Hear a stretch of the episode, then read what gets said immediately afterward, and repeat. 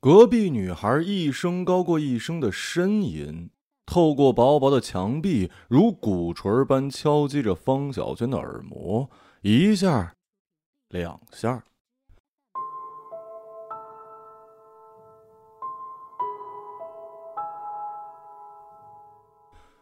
他闭紧眼睛，试图将一切的声响隔绝于身体之外。窗外工地上杂乱无章的钢铁碰撞之声，烧烤店门口的打折优惠，昼夜不停啊！喝醉的路人蹲在路边呕吐大笑，轮胎摩擦地面，摩托车发动机的轰鸣，野狗的吠鸣。声音却像是潮水拍打着他，一波又一波，分不清是真实还是幻觉。他恨不能捅破自己的耳膜。何川显然醒着，手臂环抱，呼吸沉重，照例背对着他。他一定也听见了，兴许正皱起眉头。如果是十年前他们刚结婚那会儿，他一定会用抑扬顿挫的东北话打趣：“哟。”哥们儿挺猛呀，他呢也会咯咯笑，接着在黑暗里找到他的嘴唇，肆无忌惮的吮吸。他会双腿牢牢的钳住他的腰身，用更大的声响结束良夜，相拥入梦。这一刻，谁都不想主动挑破尴尬，谁都想保留最后一丁点儿，或许还能称作尊严的东西。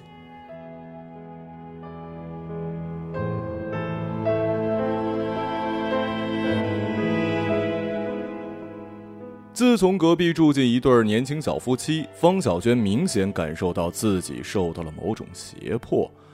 她总能在他们的狭小电梯里相遇，她会主动的缩进角落，为他们腾出足够的空间。方小娟忍不住用余光瞟向他们，他们实在太过耀眼了吧。男孩的手明目张胆在女孩身上游走，隔着一层不太厚的衣服，方小娟甚至能感受到那女孩身体里微小的颤栗。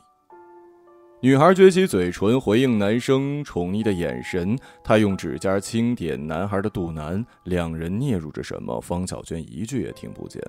他们会在不经意间笑起来，她努力控制住抽动的嘴角。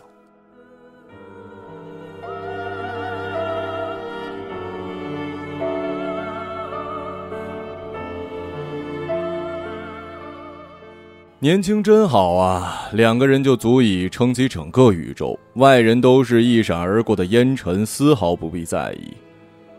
方小娟故意放慢脚步，目送两人从单元门门口走进火烈的艳阳，一股和时间有关的执念在她身体最深处轰然炸裂。惊惧、惶恐如烟花绽放过的火药味飘散在半空，迟迟不退。使他每次将钥匙旋入锁孔，都经历一番难以解释的压抑，甚至是悲痛。他们没有孩子。公公那番话或许是对的，没有孩子的家庭也许轻松，也许青春永驻，但欢快很难长久。老了你们就知道了，两个人的日子呀不好过。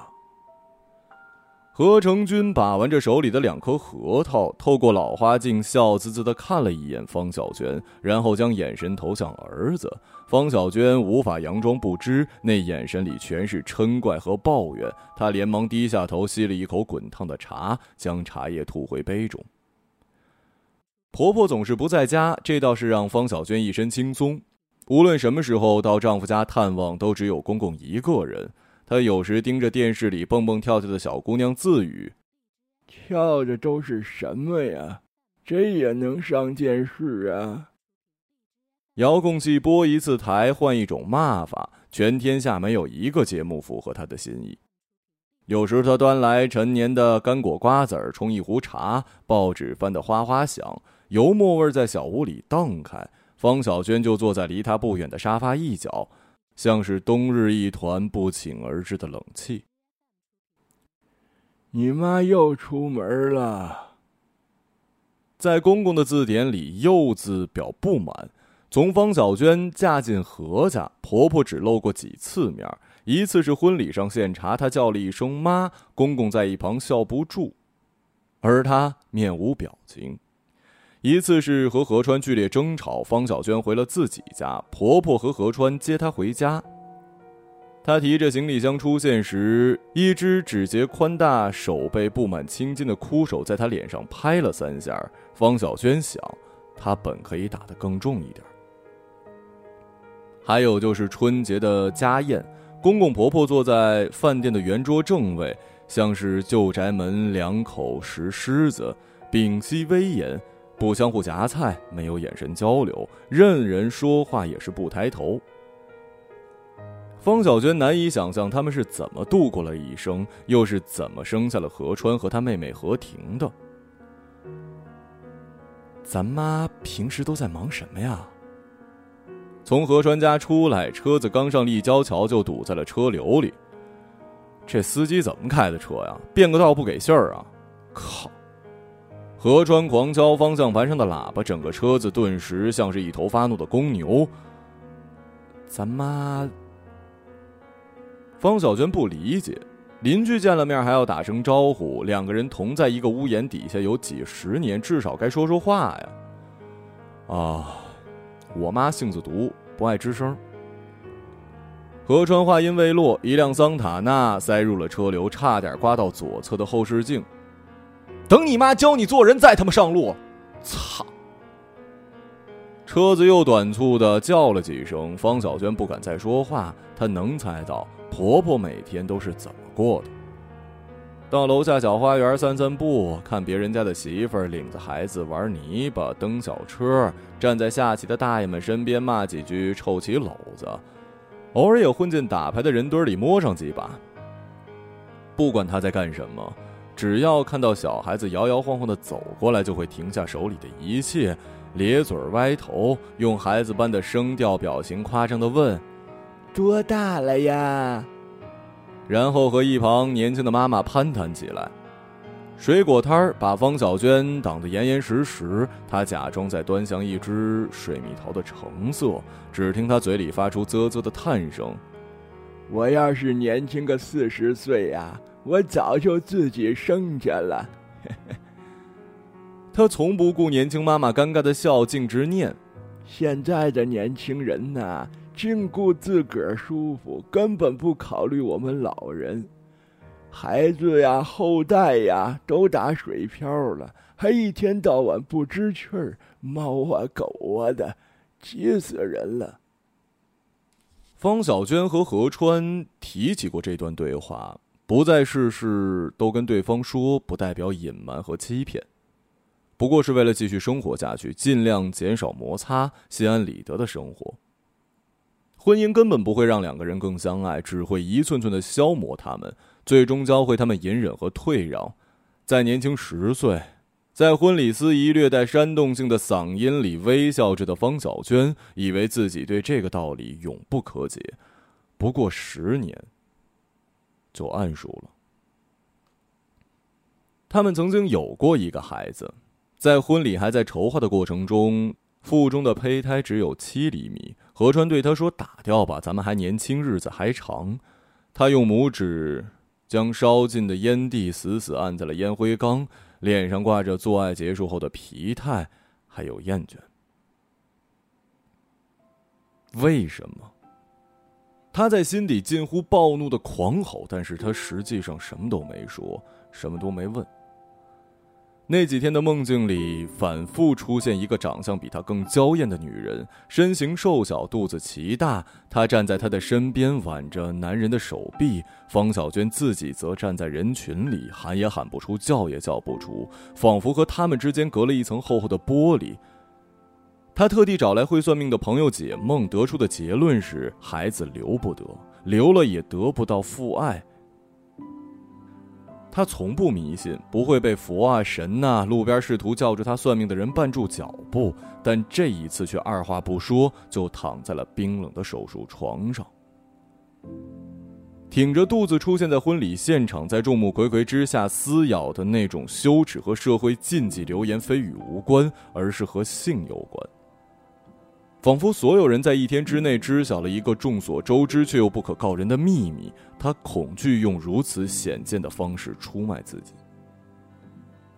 我会把孩子打掉，今天上午。电话这头，他吞了一口唾沫，喉咙发苦，不知道自己听上去是不是在打颤。他内心的渴望像是一股烧得正旺的煤烟，直冲眼眶，熏得他眼睛酸痛。他想听男人急切地说：“算了吧，生下来我们的孩子。”他会流下感激的泪，从诊所一路奔过去，一头扎进他的怀里。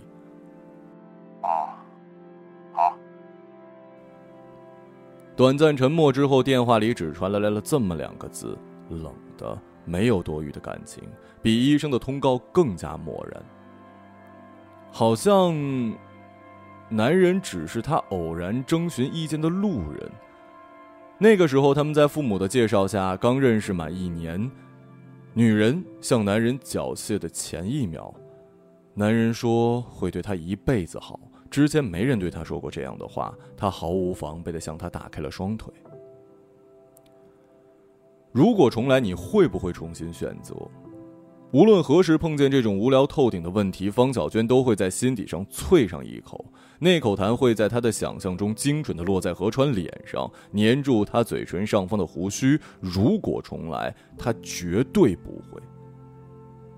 绝对不会像他那么轻易的张开自己，不会一脸幸福的牵着他的手说“我愿意”，不会在他要求打掉孩子时懦弱的沉默，不会在婆婆拍她脸颊时还挤出无辜的微笑。她会选择另一种方式，她会暴怒，用最尖刻的语言回击，用铁一样的拳头狠狠砸进不管是谁的肉里，会声嘶力竭的大喊，像她最看不起的泼妇那样骂大街。会在她扒下她内裤时，用膝盖猛冲她最软弱也是最恶毒的部分。她会亲手撕开她的甜言蜜语，她善意的伪装。她会反抗，反抗到底。但事实上，他没有。他失掉了孩子，有可能是此生他们唯一的孩子。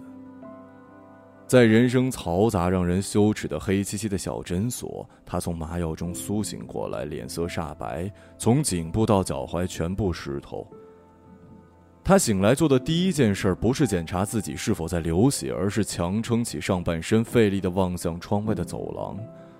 他期待男人此刻正望向自己，眼里有悔意。他在电话里特意透露给他时间、地点，默认他听见、在乎、记住、行动。他的眼神最终抛落在窗外的一片白墙上，一个鼓着肚子的产妇绝望的呻吟，咸湿的泪水滑进半张的口里。他第一次从一滴泪水中，尝到了发涩的苦味儿，和捏不住鼻子灌进一碗汤药，没什么两样。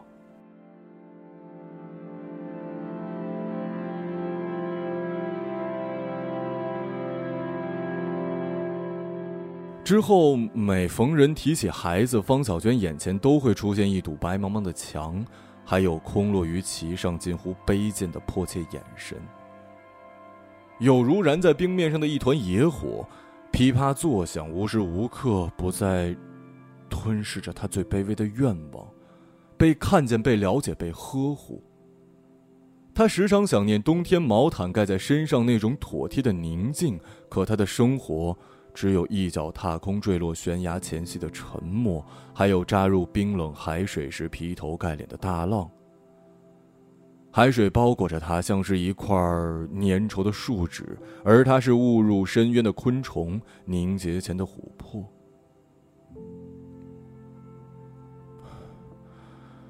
为什么没激情了？啊？何川全身赤裸，额头上挂着汗珠。他打开窗子，将烟灰弹向窗外，边吞云吐雾，边斜眼看他，梗着脖子，血管发红。他收拾残局，一只手抚过皱巴巴的床单，半开玩笑似的说：“你怎么就对这事儿有热情啊？”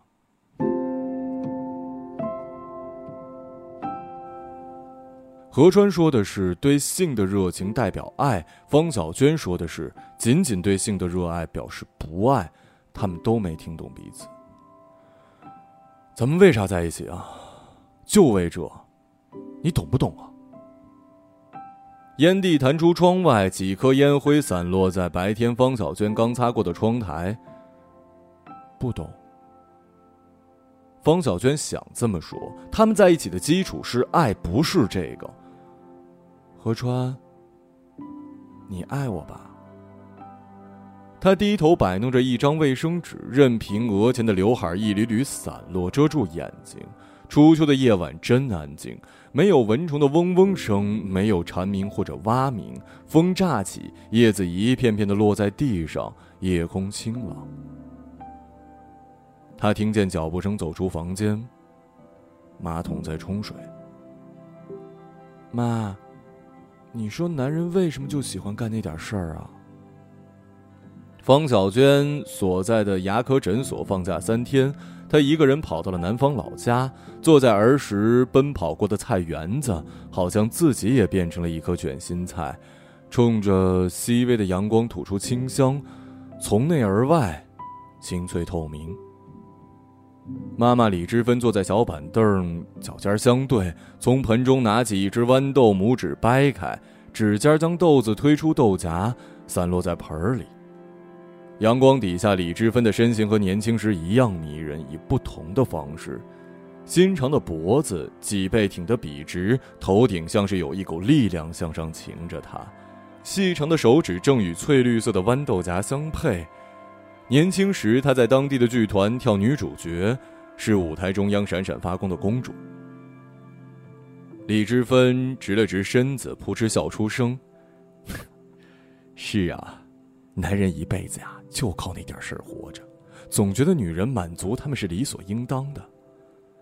其实呢，除了那点事儿之外，他们什么都不管，你怎么样，生活怎么样，好像跟他们没有太大的关系。”豆子叮叮咚咚滚落在盆底，方小娟心想：人和人之间还是有区别的，自己肯定是爸妈爱情的结晶，不是冲动，更不是意外。她捡起一颗落在盆子外的豆子，吹了吹，丢进盆里。你知道吧？打算要你之前呐，我跟你爸制定了一个锻炼时间表，结果还没来得及执行，就怀上了。直到怀上你的前一天，我俩还在海里游泳，幸好啊，没把你给游掉。李知芬额头抵在手腕，笑得直不起腰。幻想碎了。那生了孩子之后呢？变本加厉呗。他们呐，专挑你不爱听的话说，直到逼得你不得不反击。他们在抱怨你啰嗦，说你敏感、疑神疑鬼，到头来好像我们做错了。没错，何川就是这样。结婚五年纪念日刚过，方小娟在洗衣服时，从何川的衬衫口袋里翻出一只紫色的发卡，有一根小手指那么细，贴满了小钻。她以为那是送她的礼物，放在手心里仔细打量。一根栗红色的短发晃得她天旋地转。她慌忙从洗衣机里拽出了衬衫，塞回发卡，衣服挂在衣柜。他或许还等何川再次将发卡递给他，说送你的，轻描淡写就可以，上面没有那根明晃晃的头发，一定是看走眼了。他会惊喜万分，将它别在头顶。可现实是，发卡自从那之后就彻底消失，他似乎也忘了。直到那次争吵，发卡才从他的脑海里腾的跳出来，好像在为他加油助威。赵小丽，就我那中学同学，生了两个孩子，嫁给了香港富商。哎，方小娟把手机递到了何川鼻子底下。照片里，赵小丽身边站着一个没有门牙的平头小子，怀里抱着系着粉色蝴蝶结的婴儿。在一棵挂满吊饰的圣诞树前，他跟赵小丽当年还是班级里学习最好的两个，互争第一。班级里分成压方、压赵两派，五毛钱一注。无聊的学生时代就靠这两个拼命学习的女孩寻找一点乐趣。哼，有本事你也嫁给富商啊！手机被打翻在地，何川似笑非笑，好像吃桃时不小心吞进了一条白虫。他讨厌方小娟用这种方式隐晦的敲打他。做保险推销员怎么了？每月提成挣的也不少。方小娟老是吹嘘自己上学时学习多好，学习好有用，她也不会做一个牙科诊所区区的接线员了。你怎么回事儿啊？方小娟退后两步，眼前这个男人根本不关心她的过去，只会挑她最不经意的时间公然挑衅，不管不顾的抛出恶毒、嫉妒、愤怒，然后斜眼瞥她作何反应。她受够了吴休止的试探。我怎么回事？你问问你自己吧。你还羡慕人家大款呢？大款都娶比自己小十几、二十岁的小姑娘，再看看我娶了谁啊？何川忍无可忍。他看不惯披头散发的妻子在自己面前夸赞别的男人，那意味着自己的无能跟软弱。跑业务这几年，他单凭一张嘴皮子跑遍全城，靠一笔笔的提成撑起了这个家。方小娟却不知足，嫌他邋遢，说他不按时的洗短裤袜子，回家之后第一件事躺在床上，而不去把身上臭烘烘的汗冲干净。他想要亲近的时候，他总是本能的躲开，像是闻见了某种不洁之物，恶心。要不是你爹提着瓜果梨桃向我们家提亲，我会跟你过。是谁说会对我好的？全当是放屁呢吧！话一出口，方小娟愣神了。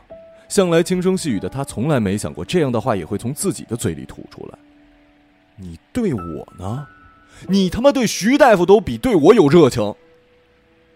何川腾的起身，朝地板上的手机狠踹了两下，停住又补上一脚。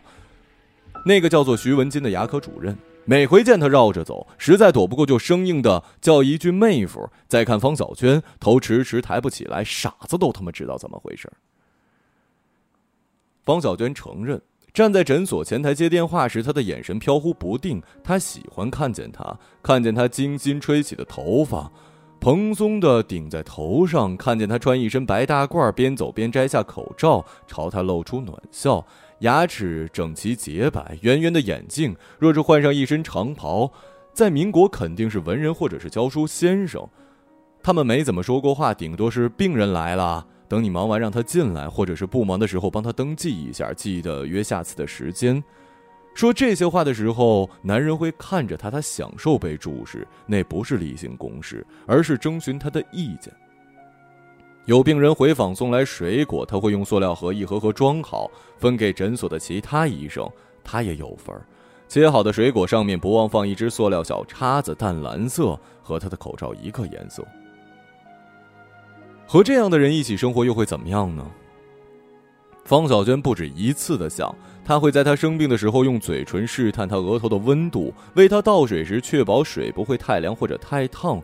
他有一间井井有条的衣橱，衣服按照季节和颜色深浅分类，圆眼镜始终擦得锃亮。他关心他那几天别碰到冷水，主动承担做饭跟洗碗的任务，将他轻轻地揉进他，替他轻轻拨开眼前的发。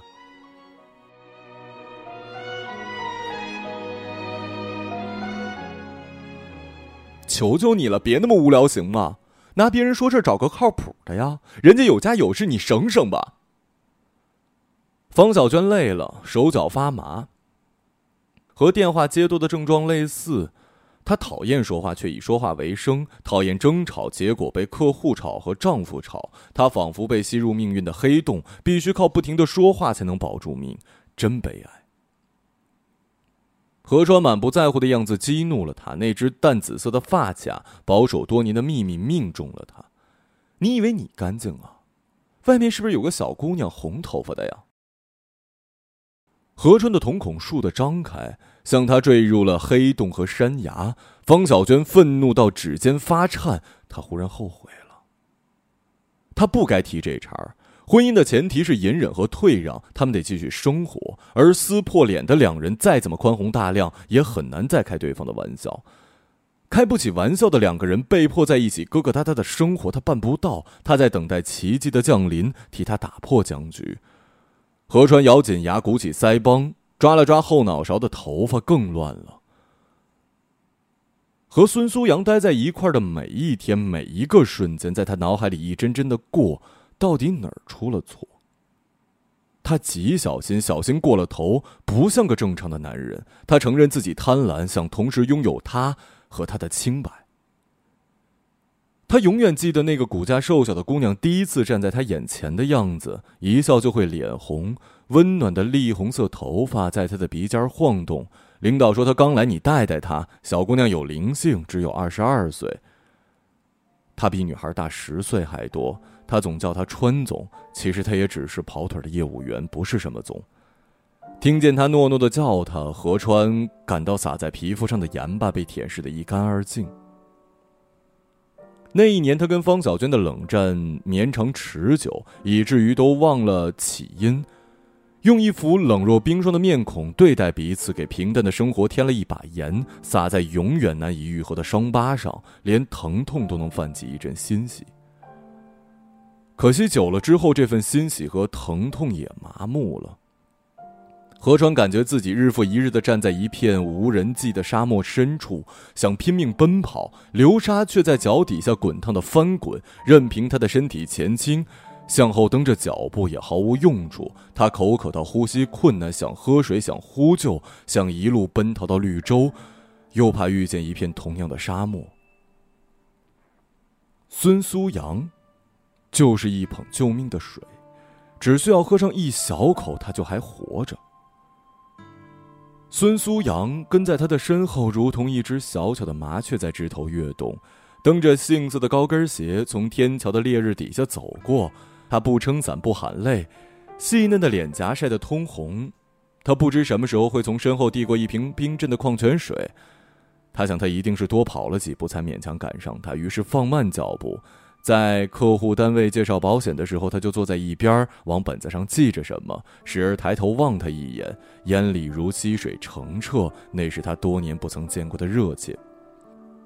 川总，刚刚那个客户那么固执，你都能拿下，好厉害啊！女孩喜欢说好，好厉害，好开心，好喜欢，好好吃，好好玩世间万物在她眼里都是好的，艳阳是好的，阴雨是好的，狂风暴雪是好的，午后阳光是好的。她开始痛恨方小娟的不好：碗筷洗的不好，衣服叠的不好，睡觉时打呼噜又不好，夏天喝冰水不好，蹲厕所时间长不好，看电视声音大不好。一迈进家门，她就被种种不好缠身，无处躲藏。和孙苏阳说话，何川会不自觉的压低声量，唯恐惊吓到他。他不想他以为自己是一个粗鲁的人。他开始更用心的洗澡，头发用洗发水搓上几遍，衣领必须干净，手表不能在手腕上留下金属的污迹。他更细致的刮胡须，检查鼻头有没有黑头，眉头有没有起皮。他不再磕指甲，每天用清水洗指甲缝。他出现在他面前时，感觉自己闪闪发光，一个全新的人，堂堂正正的男人。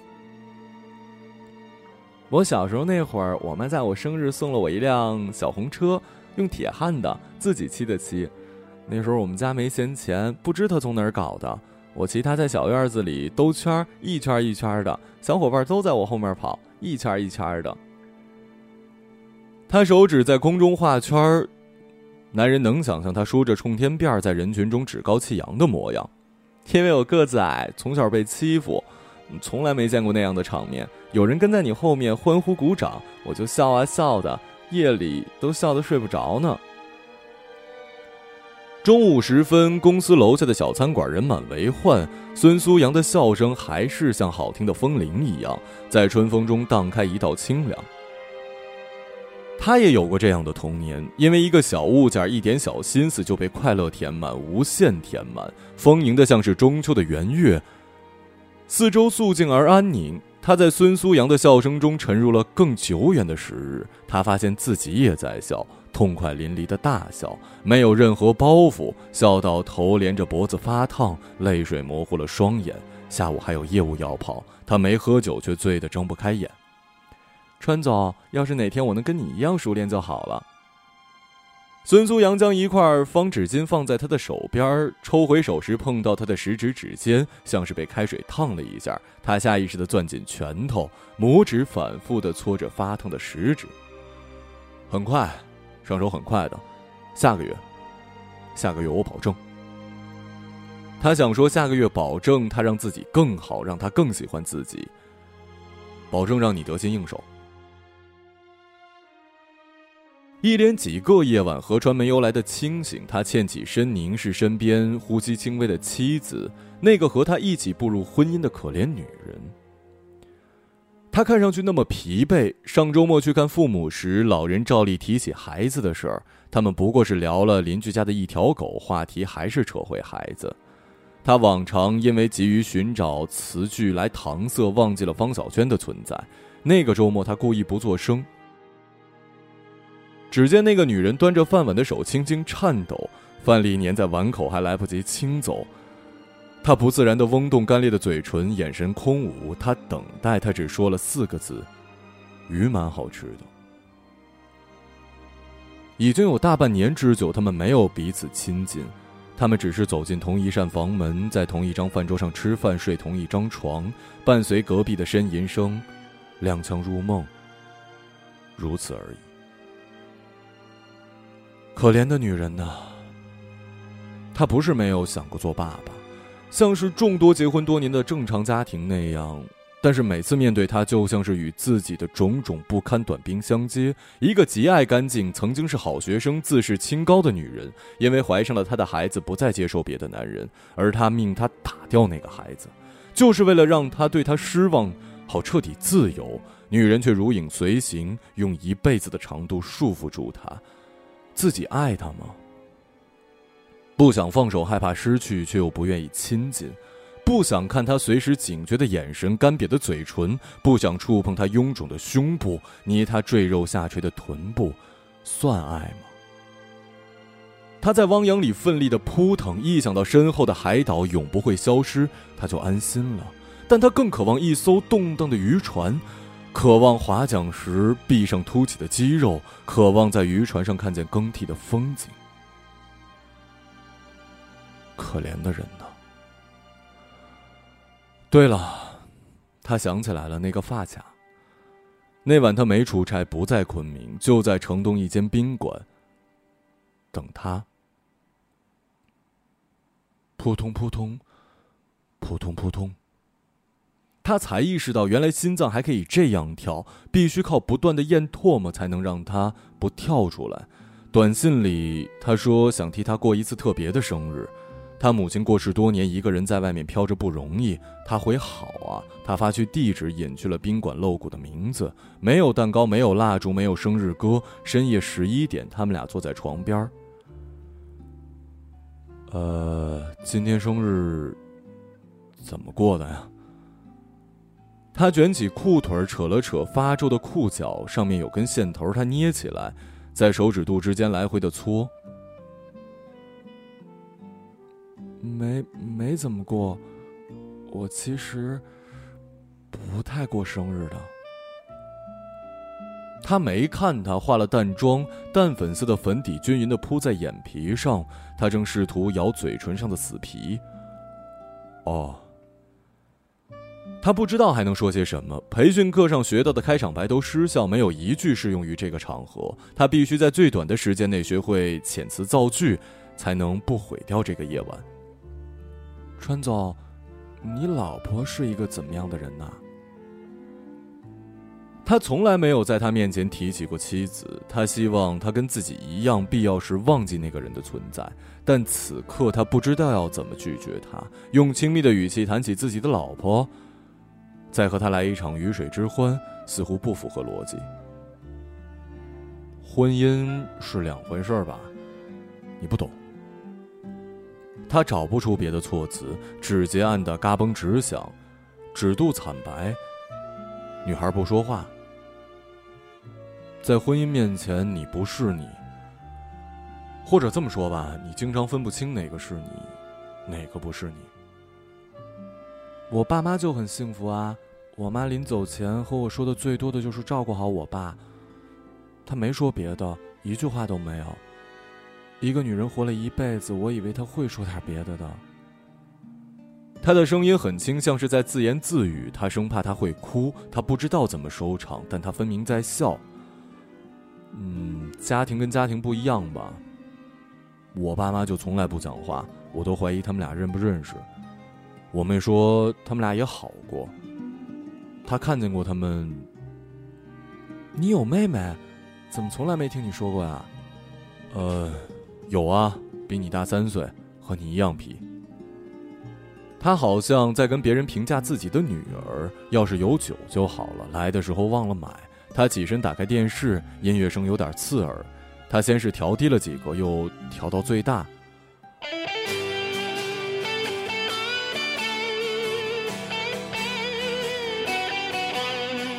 谁人定我去或留？定我心中的宇宙？只想靠双手向理想挥手。我有我心底故事，亲手写上每段失乐与悲与梦啊。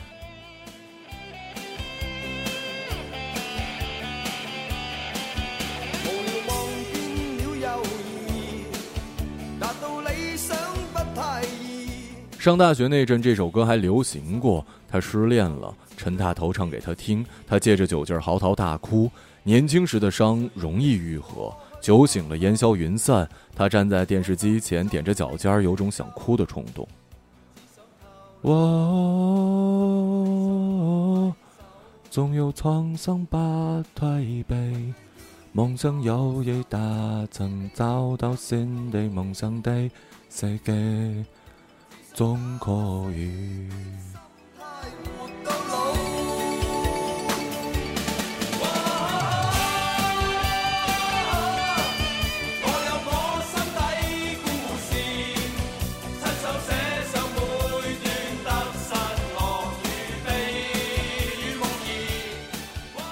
孙苏阳在唱，他居然听过这么老的歌。他看到女孩在哭，消瘦的肩膀上下耸动，像是林间觅食的小松鼠。他从背后抱住她，抱紧，紧到他能感受到心跳，不知是他的还是自己的。他只想时间停止。女孩等他松弛下来，从他怀里移开，看上去心事重重。他理了理头发，离开了。他瘫倒在沙发上，盯着电视机，幽灵一样的度过了一整夜。清晨天未亮，他从地毯上捡起发卡，揣进了衬衫兜里。他不必要给自己惹麻烦，但他不想丢下他遗落的任何物件。他的发卡、眼泪、呼吸，他从未如此细腻、主动的感知另外一个人的存在，在一间仿佛没有人住过的酒店里。何川揉揉眼睛，缓过神儿，他看见方小娟嘴巴半张，好像在等待什么。他弯腰捡起手机。明天我再买一个新的给你。他还想说对不起，想像安抚一头受惊的小鹿那样揽他入怀，在他积攒足够力气走过去之前，妻子转身离开了。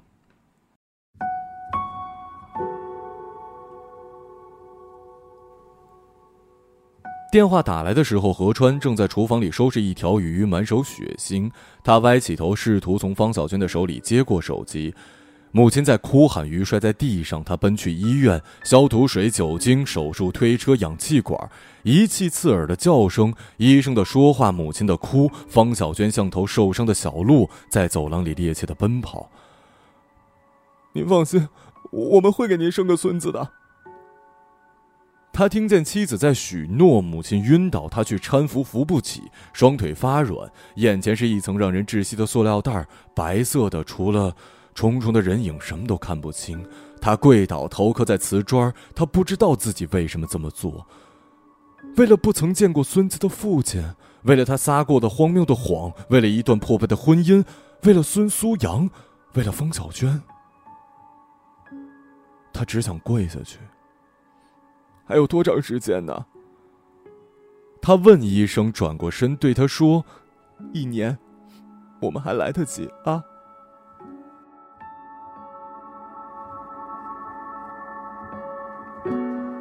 妻子神色凄惶，他将她揽入怀里。他们白天在医院看守，女人辞掉了工作，他不再纠缠于别的感情。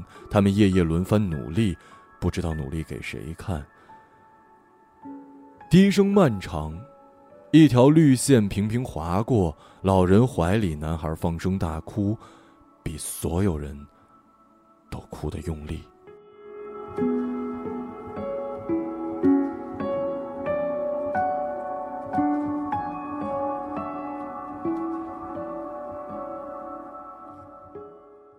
一个朗读者，马晓成。